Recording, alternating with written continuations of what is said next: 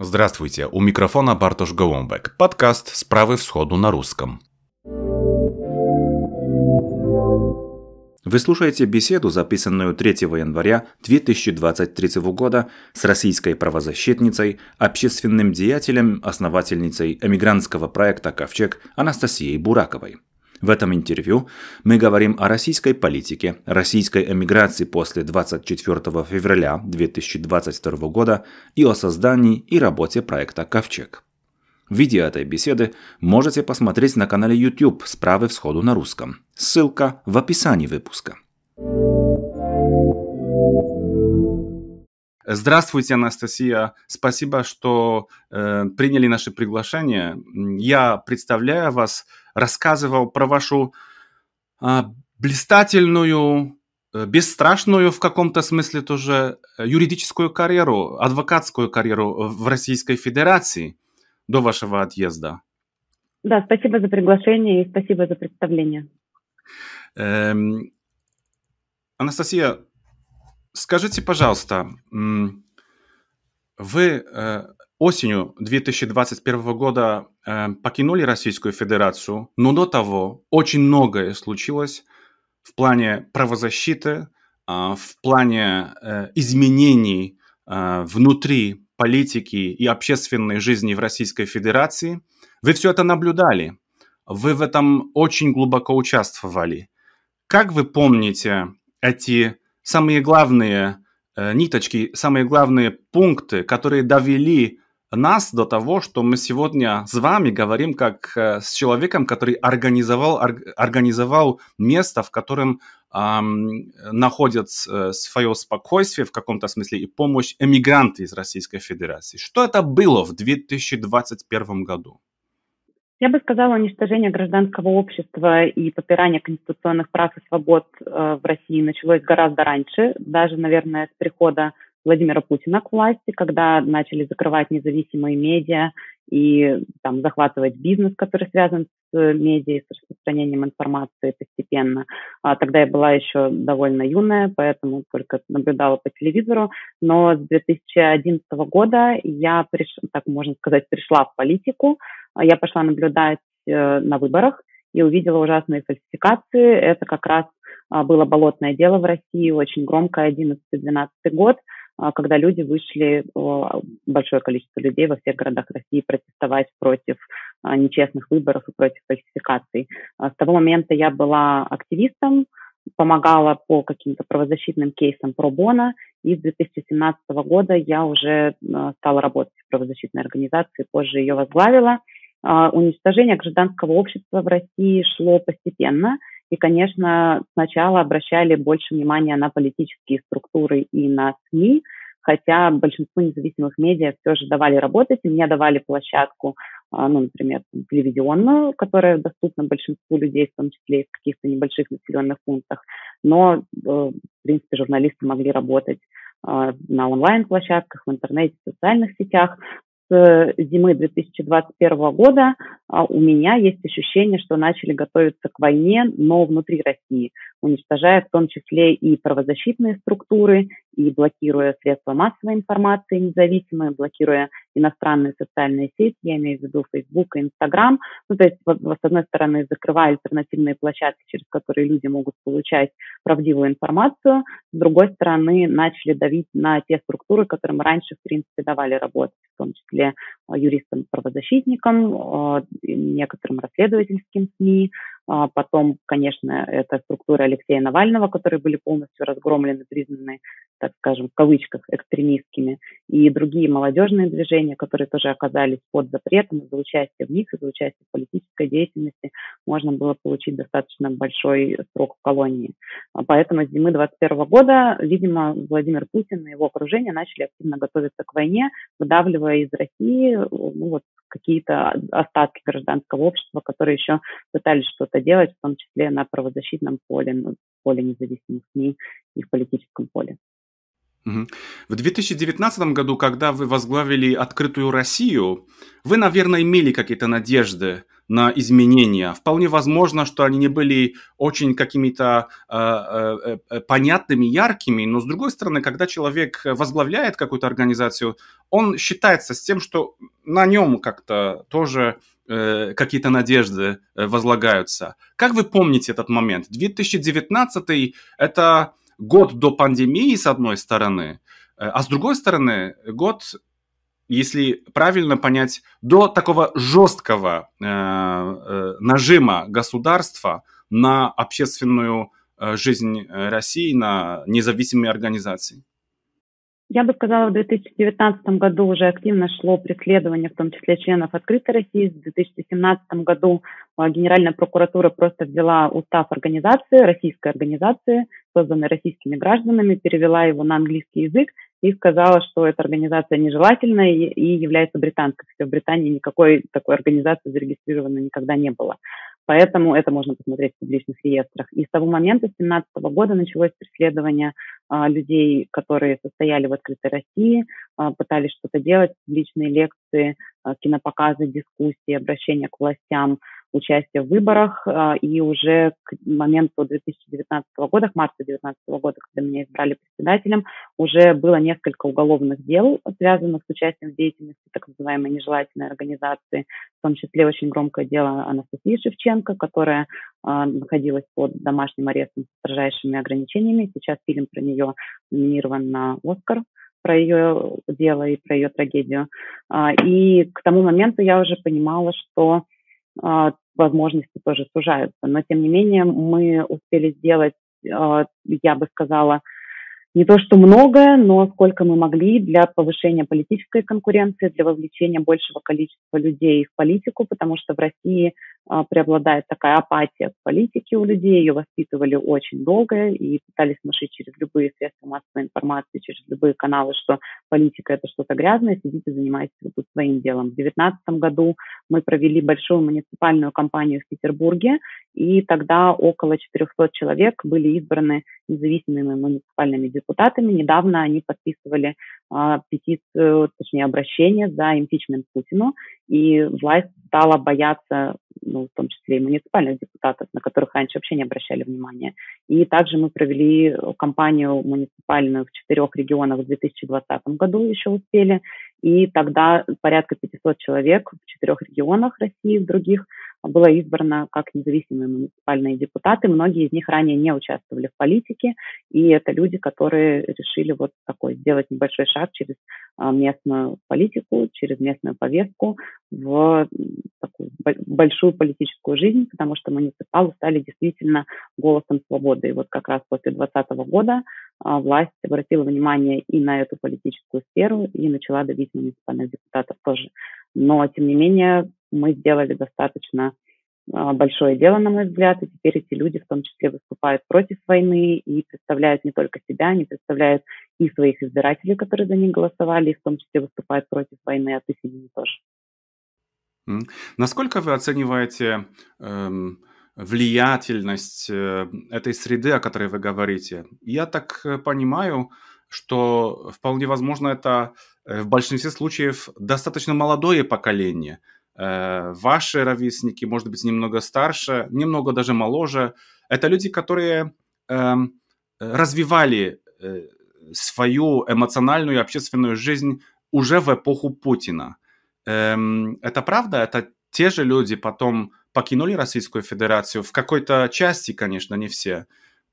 Кто это был? Как вы помните эти муниципальные эм, гонки, эту активность? Э, даже смотря на ваш Инстаграм, очень эм, понятно видно, что там очень серьезно вы эм, э, заходите в эту политическую жизнь э, в, в таких рамках, э, как принято в демократических условиях. Но, как вы сами сказали, э, демократических условий уже совсем э, не было. Я бы сказала, что это разные люди, и ну, в такой политической жизни участвуют как, конечно, и молодежь, как наиболее активная и, я бы сказала, придерживающаяся таких идеалистических взглядов на мир, так и люди старше, я бы сказала, что вот такое наиболее активное ядро – это где-то до 45 до 50 лет сейчас в России. А, ну, старшее поколение уже не участвует в этих процессах, но тем не менее у нас были кандидаты, и которым 40 лет, и 45 лет, и которые достаточно активные и обладают таким голосом, опытом, и к ним, конечно, прислушивается чуть более старшая аудитория. Поэтому, а, конечно, преобладает молодежь просто в силу того, что людям а, меньше есть что терять я бы сказала. К сожалению, это звучит очень грустно, но это важный фактор. А, меньше можно давить на человека, если у него там нет семьи или нет какого-то большого бизнеса, и, конечно, там больше как-то жизненных сил.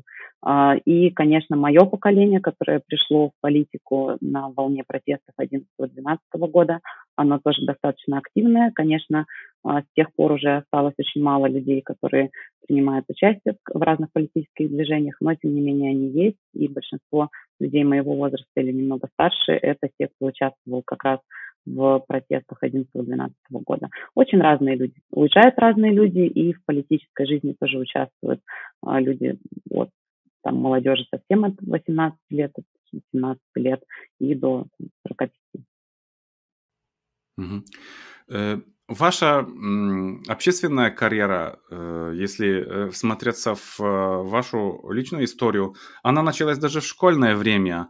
Есть такой пост, который вы публиковали в Инстаграме, что вы оппозиционной деятельностью занимались еще в школе. И была такая газета, как «Язва номер 53». Что это было? Расскажите, пожалуйста, эту историю.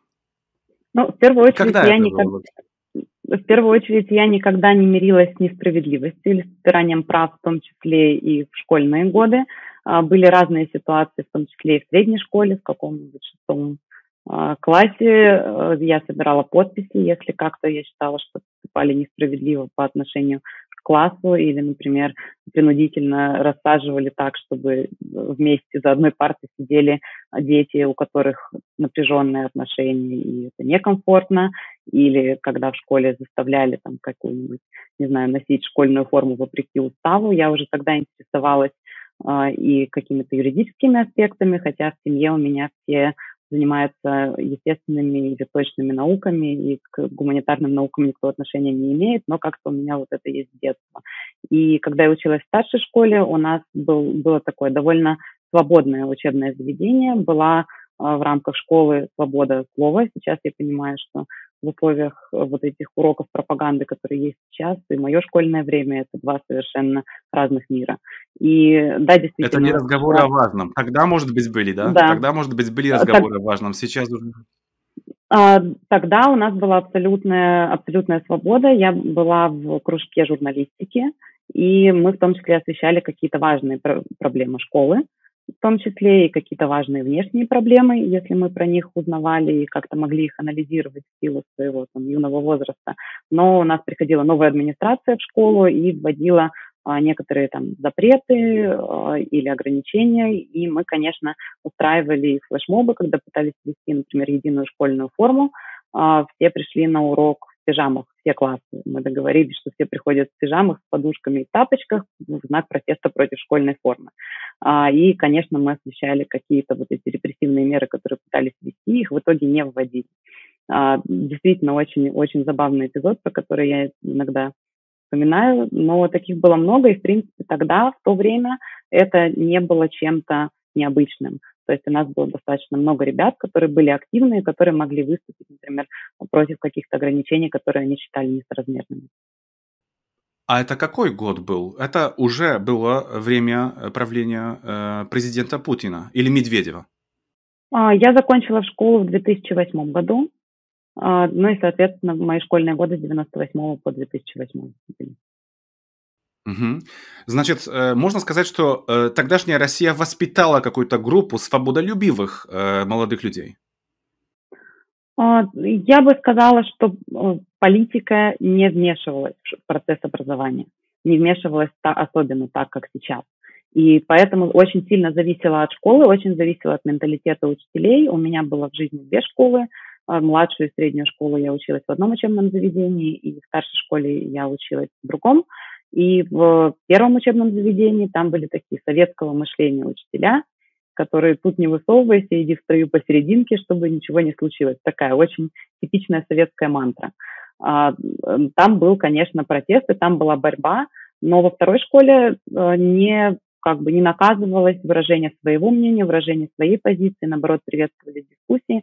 Поэтому я бы сказала, что государство не лезло в образование, а, и была вот такая свобода, зависящая от индивидуальных качеств учителей. Угу.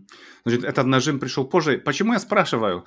Э, мне очень интересно, не только мне, уверен, вопрос э, э, групповой общественной ответственности за происходящее. Э, насколько можно навязать э, или привязать э, молодым людям вашего поколения, немного моложе или немного постарше, то, что происходит, ответственность за то, что произошло внутри Российской Федерации, не только то, что сейчас Российская Федерация как государство творит на территории Украины. Но я видел эм, ваш комментарий по этому поводу, и хотел бы раз еще э, спросить, может быть, э, вы передумали немного спустя 11 месяцев э, текущего э, страшного и позорного э, военного, э, военной операции, как э, они говорят э, в Кремле, что все-таки на некоторых э, здравомыслящих э, гражданах России, том числе так открытых, э, как э, вы вашу позицию представляете, какая-то ответственность э, лежит за происходящее. Как вы сегодня, 3 января 2023 года, к этому относитесь? А, я никогда не отрицала ответственность. И действительно, всегда я говорю, что есть, надо разграничивать понятие а, вины. Если мы говорим про непосредственно вину, виновность устанавливает в том числе и суд. Я надеюсь, что Международный трибунал над теми преступниками, которые а, напали на суверенную страну и убивают там людей, обязательно будет. Путин, его окружение, те, кто совершал, военные, которые совершали военные преступления. А, у вины есть имена, но ответственны так или иначе мы все. А, потому что мы все граждане Российской Федерации, а, и Кремль пытается показать, что эта война ведется от имени каждого россиянина, и, к сожалению, как бы мне не хотелось, я не могу отрицать, что какой-то процент а, граждан России эту войну поддерживает. Это не такой большой процент, как пытается показать социология, потому что, конечно, в авторитарном, тоталитарном уже государстве верить социологическим опросам, ну, как бы не очень релевантно, потому что, конечно, когда звонят людям и спрашивают, как они относятся к войне, а, то люди понимают, что там они могут 10 лет получить за слово «война», и разговор прекращают, просто не отвечают. Отвечают те, кто войну поддерживает. Поэтому я бы оценивала процент поддержки 20 где-то процентов, так мое субъективное мнение, но это много, конечно, это много. А, не должно ни одного и ни 0,1 процента поддерживать войну, потому что для любого здравомыслящего человека понятно, что это преступление, это ужасно. Но, тем не менее, война ведется от нашего имени. А, конечно, достаточно большое количество людей выступало против. Я не говорю, что там шло и свергало Путина, но, тем не менее, перед Новым годом я как раз так подводила итоги года с точки зрения российского гражданского общества, сколько людей сейчас находится под уголовным, под административным преследованием за высказывание антивоенной позиции, сколько людей уехало, и это не очень мало людей, это не единицы, но это и не подавляющее большинство. Поэтому, конечно, на каждом из нас лежит ответственность, в том числе ответственность а, мы должны бороться с пропагандой, мы должны убеждать а, там хотя бы на личном уровне свою семью, там, своих подписчиков в социальных сетях, а, что эта война преступна, что это, это ужасно, доносить информацию о военных преступлениях, мы должны все это делать. Нельзя просто сказать, знаете, меня это больше не касается, я вот тут переехал в другую страну, и больше как бы сами как хотите, так и живите. Нет. А, у нас у всех красный паспорт, мы все говорим на русском языке, а, как и те, кто воюет э, в Украине, убивает там людей, поэтому каждый из нас должен сделать, делать все, что в его, в его силах, чтобы бороться с пропагандой, чтобы остановить эту войну, чтобы переубедить людей, которые находятся в России, ну и много других вещей. Там люди какие-то небольшие партизанские движения создают э, и координируют их внутри России. Все это мы должны делать в силу, в меру своих сил, чтобы эту войну остановить и чтобы этот режим остановить. Но все-таки э, она началась. Э, многие даже не подозревали, что это возможно. Многие сомневались в этом. Вы сами уже в конце 2021 года жили в Киеве, на который в, во второй половине 24 февраля, точнее говоря, эм, попытался в, в который попытался вторгнуть эм, Путин. И вы тогда тоже, раз, будучи уже в эмиграции, раз еще покинули страну, в которой начали э, как-то обустраиваться. Э, вы создали ковчег до выезда из Киева или он возник э, уже после э, того? Что это вообще за организация? Расскажите, пожалуйста. Я уехала из Киева в последних числах января. Это не было связано с какой-то угрозой войны, потому что в войну, если честно, я не верила. Мы сидели, обсуждали с моими украинскими друзьями перед моим отъездом. А, понятно, что это витало в воздухе все же и в разговорах у людей, но, тем не менее, никто не видел ни одного рационального аргумента, чтобы там, Россия, путинский режим а, напали на Украину. Ну, то есть ни одного какого-то там, профита никто из них не мог получить. Ну, в итоге оказалось, что они просто сумасшедшие. А, но мы-то пытались рассуждать с точки зрения какой-то рациональности и выгоды. А, поэтому я уехала в конце января. Это было связано просто с бизнес-поездкой. Тогда я работала в а, стартапе, не связанном с политикой, политической, ну, как бы правозащитной деятельностью. Я продолжала заниматься дистанционно, насколько это было возможно, но параллельно работала в европейском стартапе и уехала как раз по своим рабочим делам. А, ну и, соответственно, возвращаться мне уже было некуда, когда началась война. А, и ковчег мы создали 10 э, марта, а, после начала войны, когда огромное количество людей стало писать это журналисты, в первую очередь активисты, правозащитники, диссиденты в западном понимании, а, стали писать, как им уехать, что их ожидает по вот, там, тем или иным новым законам, которые тогда лежали на рассмотрении в Государственной Думе, а, что они могут сделать. И я поняла, что а, в одиночку просто обработать такое количество запросов я не смогу. Я пригласила двух своих коллег-юристов по правозащитной деятельности помочь мне проконсультировать людей в юридическом боте. Мы на платформе Telegram сделали такой очень технически простой бот. И также я обратилась в антивоенный комитет, э, чтобы они информационно поддержали идею и, возможно, дали на шелтеры в двух безвизовых странах, которые стали такими самыми а, популярными в иммиграционных потоках первых, потому что эти страны безвизовые, это Турция и Армения. Антивоенный комитет поддержал идею, поддержал нас информационно и дал э, первые средства на там, месячную аренду двух шелтеров в Армении и в Турции. И так мы запустили ковчег. Буквально там за три дня все организовали.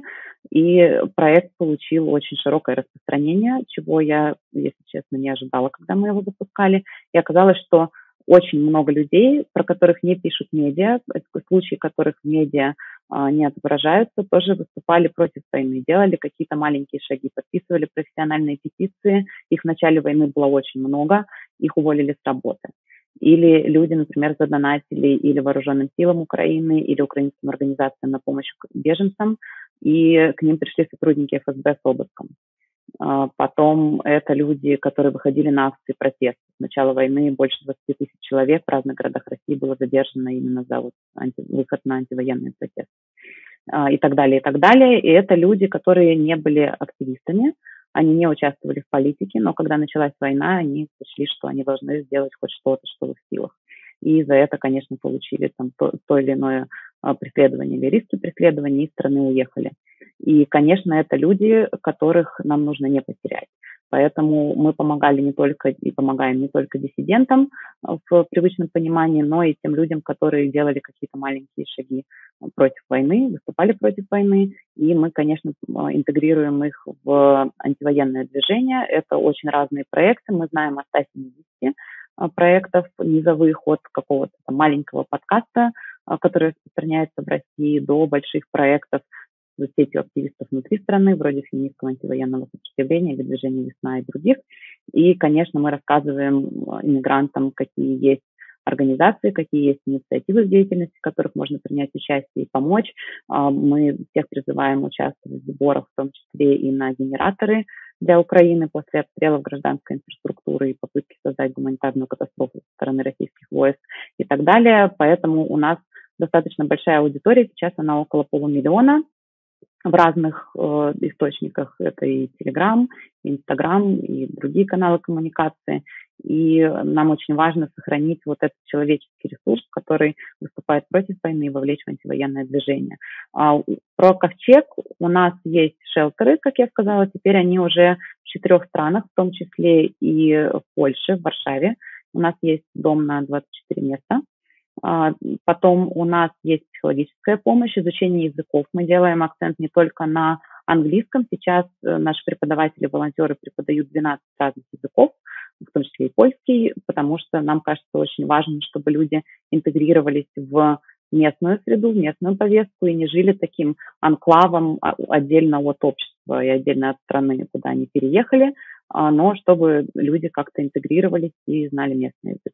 У нас есть Э, чаты по странам, это 39 стран и 6 чатов по профессиям, куда мы включаем волонтеров, и люди уже помогают друг другу выстраивать такие горизонтальные взаимосвязи, э, и вебинары по иммиграции, по возможностям легализации и много-много других активностей, в том числе и центры Ковчега, где мы даем бесплатно площадку для антивоенных инициатив, где мы сами проводим и идеологические, и какие-то такие более гуманитарные мероприятия.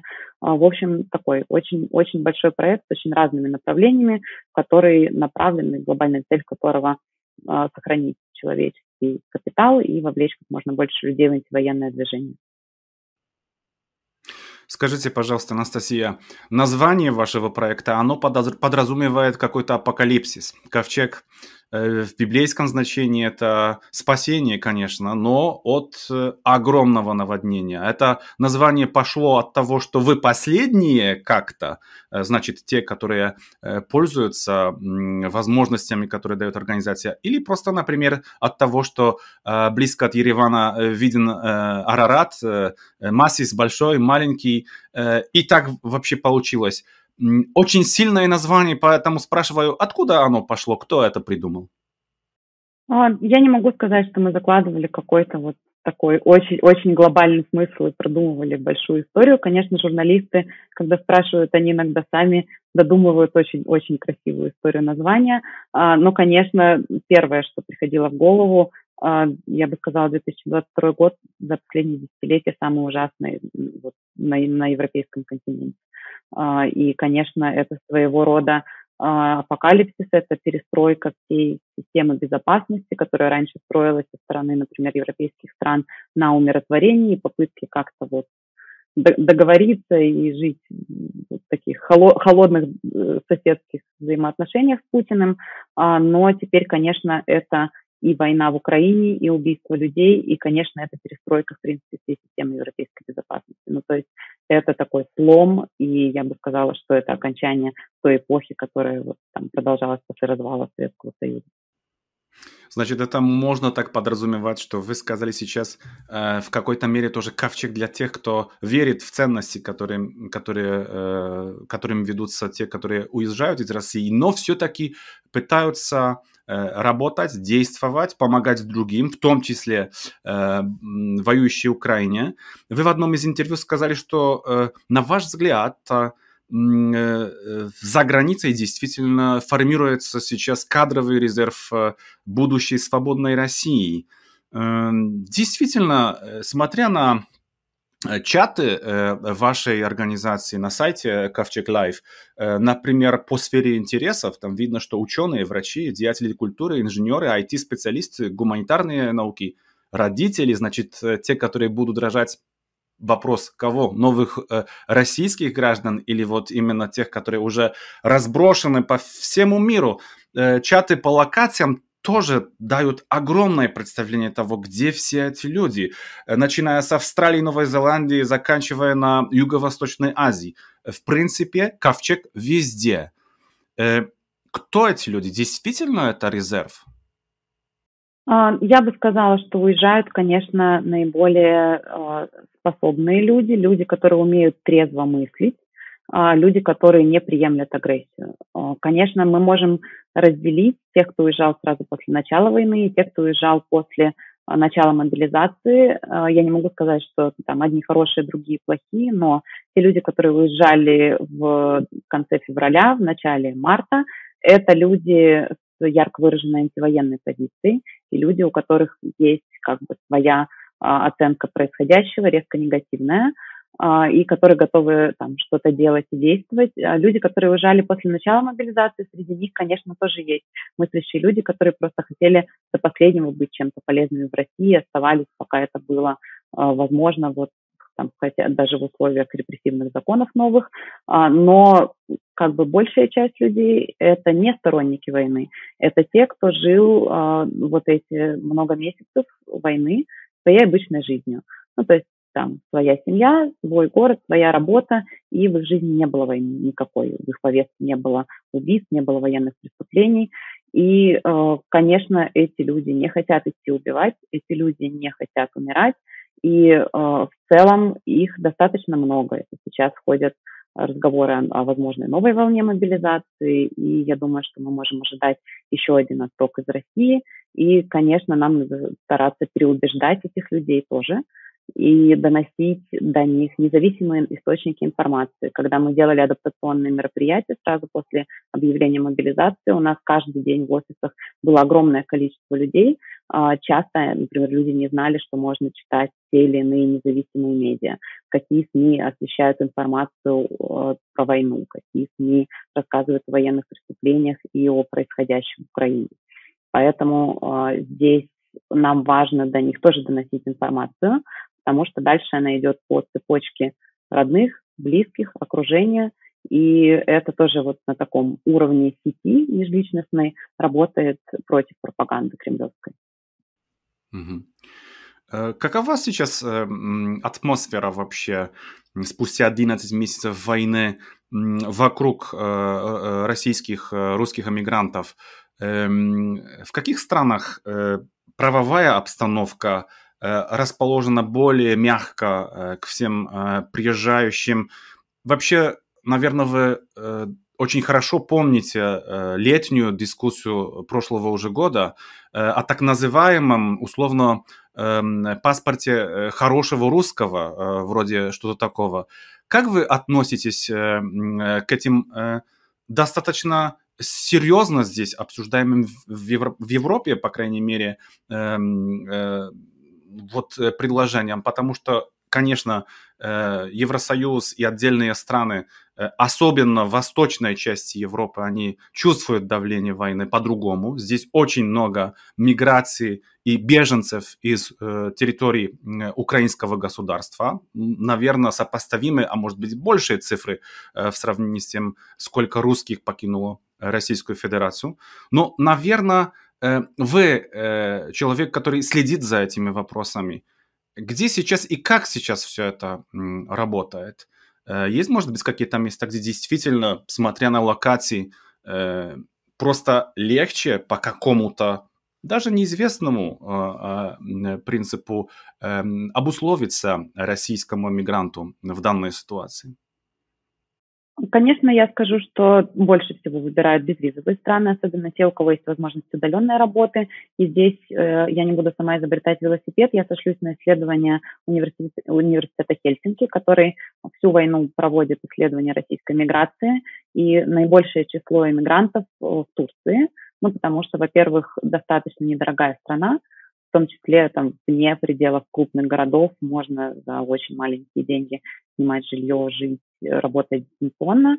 А, потом это, конечно, Грузия. В Грузии огромная и политическая комьюнити в том числе. А, люди начали уезжать сюда, я сама живу в Грузии, люди начали уезжать сюда зимы 21 года, как раз когда а, началось такой разгром структур, начался разгром структуры Алексея Навального, и у людей был риск там получить много лет колоний просто за участие в политической деятельности.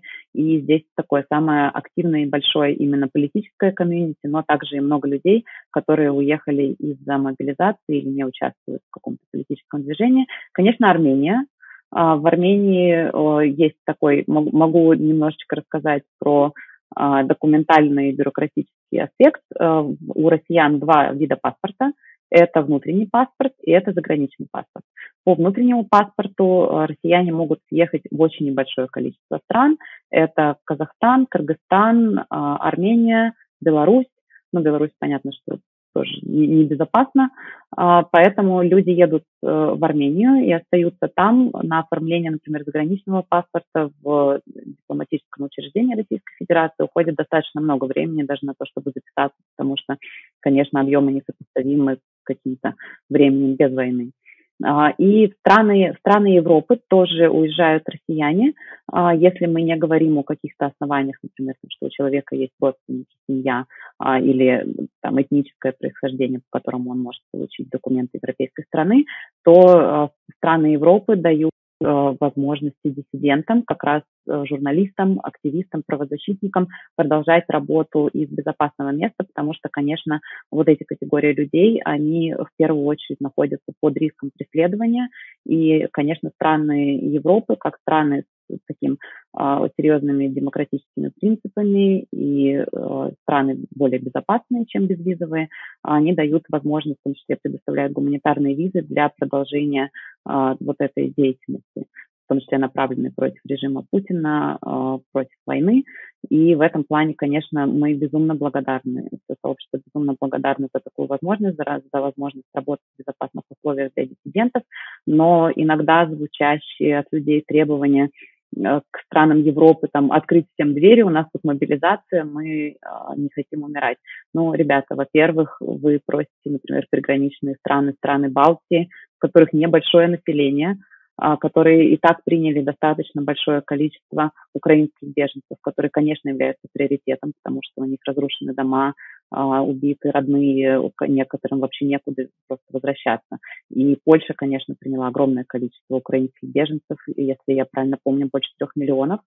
А, требовать от Европы открыть двери и просто пускать без верификации, ну, это как минимум странно. Каждая страна, конечно, руководствуется соображениями своей э, безопасности, в первую очередь, и экономическими возможностями.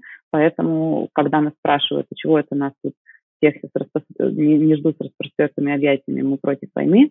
А для диссидентов, конечно, да, если они продолжают свои проекты, направленные против режима, им нужно безопасное место.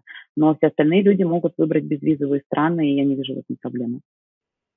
Действительно, здесь э, всегда возникает этот вопрос, как решать, кто должен, да, помягче проходить все эти процедуры или вообще не э, находить каких-то э, особых э, условий, просто найти один такой серьезный путь и момент, для которого все будут подходить. Ну вот именно, наверное, мы стоим в каком-то вообще новом для всех моменте, в историческом процессе вот этих релокаций вообще, да, потому что, с одной стороны, действительно люди двигаются, то, что было, э, в принципе, невозможно придумать, э, пандемия показала нам всем, как и мы сейчас говорим онлайн, ведь что можно не э, двигаться, не переезжать, и вообще все нормально остается, да. Вы работаете на кого хотите. Хотите жить э, в Нижнем Тагиле, пожалуйста, работайте на, фирм, на фирму, на предприятие в Нюрнберге. Хотите жить в Париже, пожалуйста, работайте на Москву или на Санкт-Петербург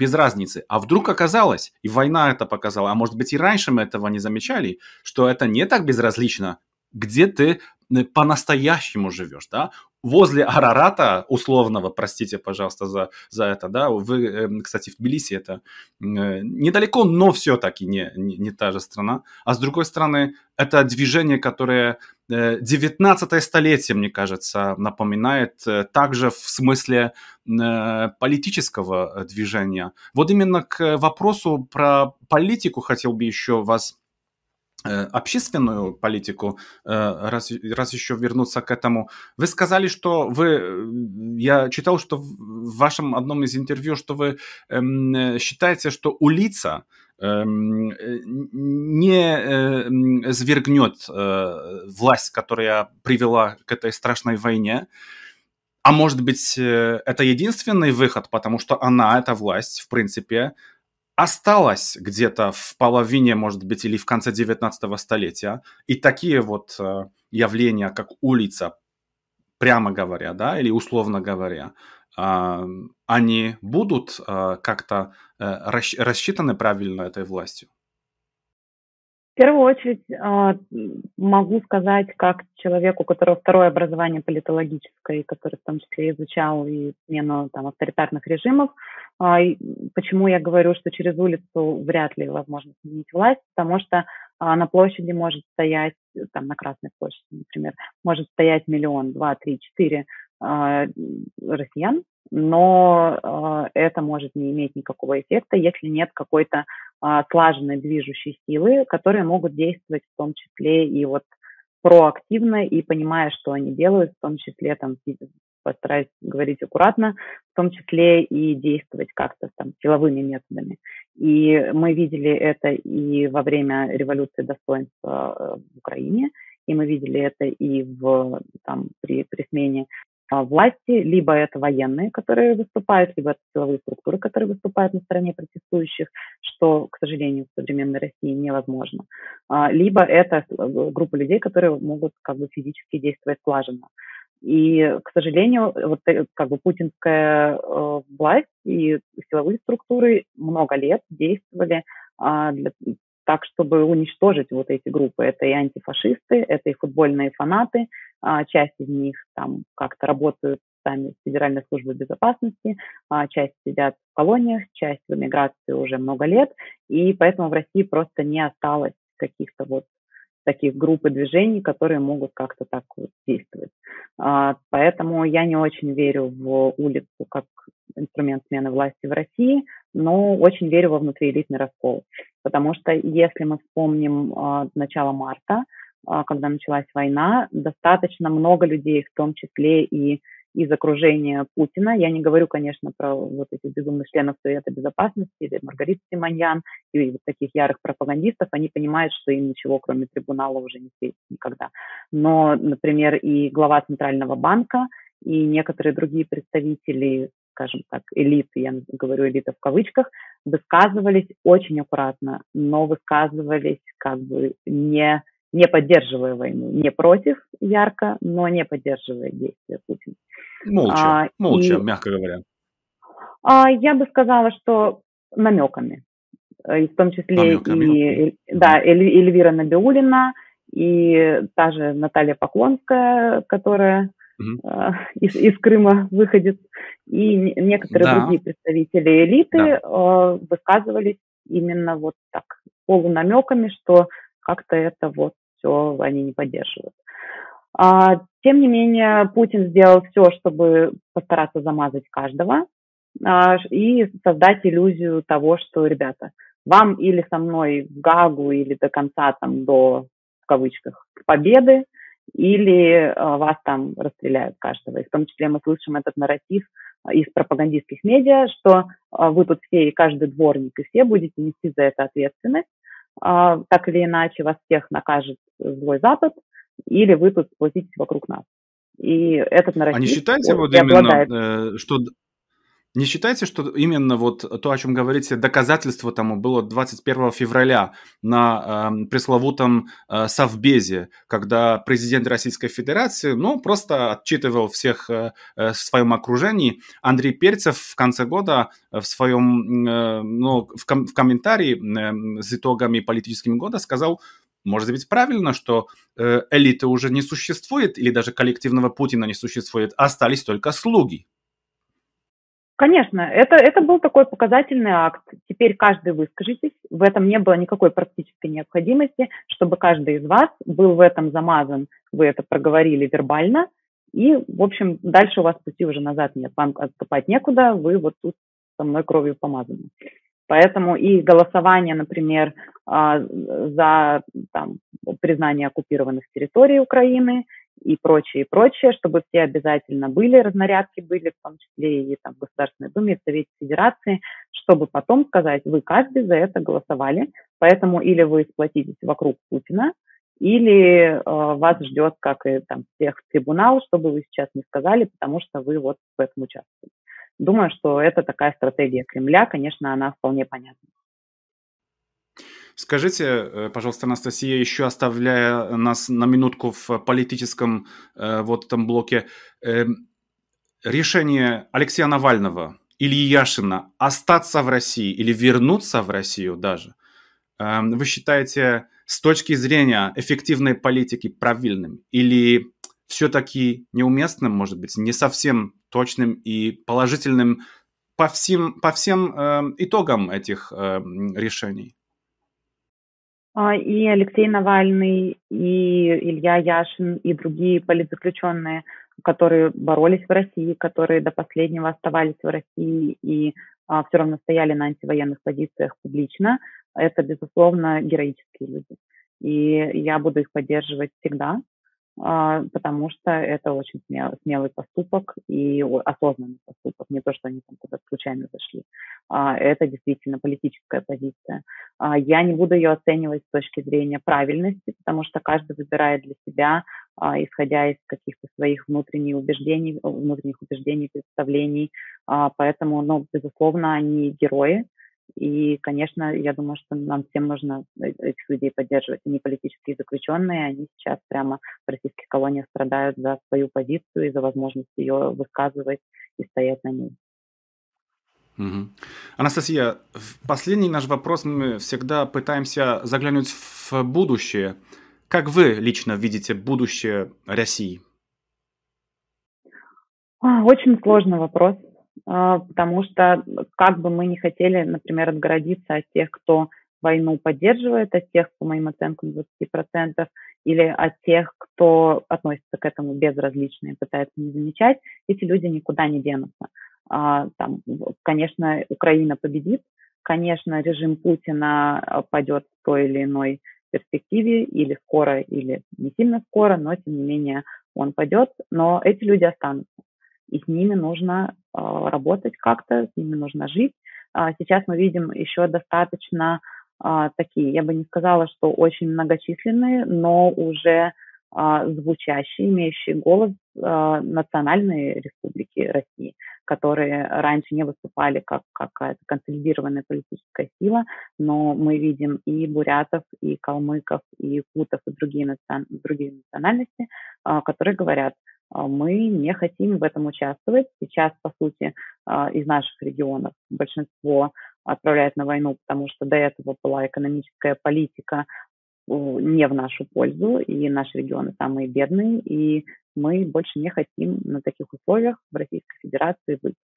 А насколько эти движения приведут, например, к там, реальному сепаратизму, мы увидим, но тем не менее вот это вот стабильность, которую декларировал Путин и его окружение последние, там, сколько, 20 лет уж точно, а, ее больше нет.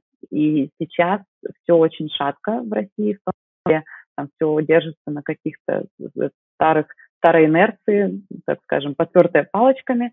А, поэтому как дальше после победы Украины, а, после проигрыша Путина в этой войне будет выглядеть Россия, это большой вопрос. Но еще один вопрос когда мы слышим голоса а, некоторых политиков, что там от России нужно просто отгородиться забором и про нее забыть. А, к сожалению, во-первых, это технически сложно. Во-вторых, есть страны, например, не входящие в блок НАТО возле России, а, которые могут стать следующей мишенью. И если в целом Россия не будет демократической страной, если Россия не будет нормальным членом демократического сообщества, безопасным для всех, то через несколько лет мы можем увидеть другую войну, и придется покупать оружие туда, а, и это будет продолжаться бесконечно. Поэтому, конечно, Россия большая страна, и просто как-то от нее отгородиться, ну, технически невозможно. Поэтому а, я думаю, что для общей европейской безопасности это важно а, трансформировать Россию в безопасного демократического соседа с нормальным вектором, с нормальной политикой, когда это будет и как будет происходить трансформация, в каком виде, это, конечно, вопрос открытый и будет зависеть от того, а, когда победит Украина, а, что будет итогом для внутрироссийской аудитории, как будет выглядеть так называемая элита кремлевская. Поэтому будем, будем смотреть. Но будем надеяться на лучшее в 2023 году, и вам этого тоже желаю. Э, спасибо вам огромное за беседу, за все ваши мысли. Спасибо вам большое еще раз, э, и я надеюсь на новые встречи и на лучшее, как э, мы сказали раньше. Спасибо. Спасибо большое, до встречи. Вы слушали беседу с общественным деятелем, основательницей эмигрантского проекта «Ковчег» Анастасией Бураковой. Нас можно найти на платформе Mave, а также на других стриминговых платформах, например, Spotify, Apple Podcasts, YouTube. Подписывайтесь, ставьте лайки, ставьте оценки, комментируйте. С вами был Бартош Голомбек, подкаст «Справы всходу» на русском. До новых встреч! thank you